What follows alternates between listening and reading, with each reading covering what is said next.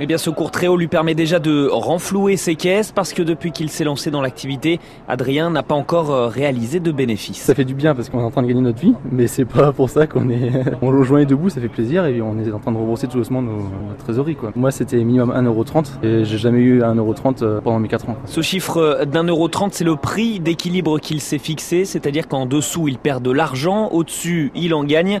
Ce jour-là, le cours est à 1,536€. C'est donc plus de 20 centimes de bénéfices pour lui. Ce sera les investissements sur le bien-être animal, je pense. Parce que euh, maintenant, c'est ce qu'on recherche le plus. Peut-être agrandir les bâtiments, plus d'espace pour animaux. Euh, réduire les cages, enfin tout ça. Quoi. 20 centimes, ça paraît peu comme ça, mais pour 9000 porcs d'environ 100 kilos chacun, vous faites le calcul, les pertes se compensent, mais ça va prendre quand même plusieurs mois selon Adrien.